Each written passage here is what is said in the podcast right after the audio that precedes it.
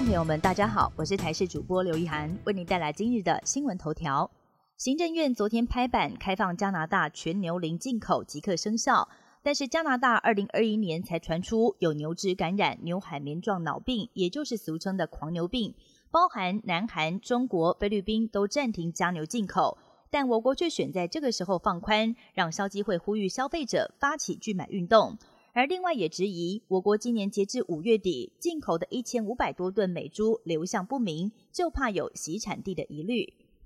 大学服兵役恢复一年配套措施曝光，总统蔡英文去年底宣布，将于一百一十三年起将义务役从四个月延长为一年。而如今教育部推出就学一难弹性休业措施，要求学校放宽每学期最高学分数的规定，放宽暑期休业申请条件等等。第一批适用于今年九月开学的大一新生，而另外教育部也拟要协助减轻大学院校的教学成本，只要有学生选择专案服役，将补助公立学校一个人六万元，而私立学校一个人十二万元。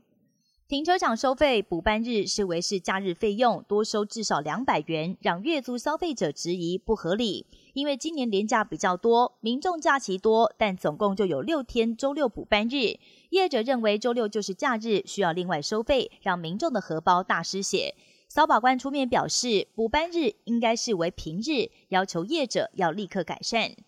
性骚扰事件频传，德国南部观光胜地新天鹅堡有两名女游客遭到一名美国籍的男子性骚扰，并且攻击。男子甚至先后将两名女子从桥上推落到五十公尺的深谷，导致一个人死亡，一个人受伤。警方已经把这名男子逮捕，并且依照谋杀罪跟性犯罪等罪嫌加以起诉。至于两名女子的身份跟国籍，警方并没有透露。强烈气旋比普杰将在十五号登陆印度西部跟巴基斯坦东南部一带，风速最高来到每小时一百五十公里，站在户外站都站不稳，还会引发两公尺到三公尺的风暴潮淹进低洼地区跟海边。两国政府已经提前撤离一共十七万位居民，而目前还没有伤亡传出。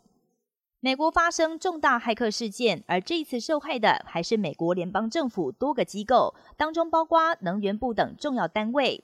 多家美国媒体引述知情人士报道，犯案者很有可能是最近几个星期以来在欧洲各地对多家大企业进行网络攻击，并且发出勒索威胁的俄国骇客组织。这一次疑似是透过一款档案传输软体的漏洞对美国政府下手。美国政府强调，各单位运作没有受到影响，现在也在设法强化资安机制。以上新闻由台视新闻编辑播报，感谢您的收听。更多新闻内容，请锁定台视各界新闻以及台视新闻 YouTube 频道。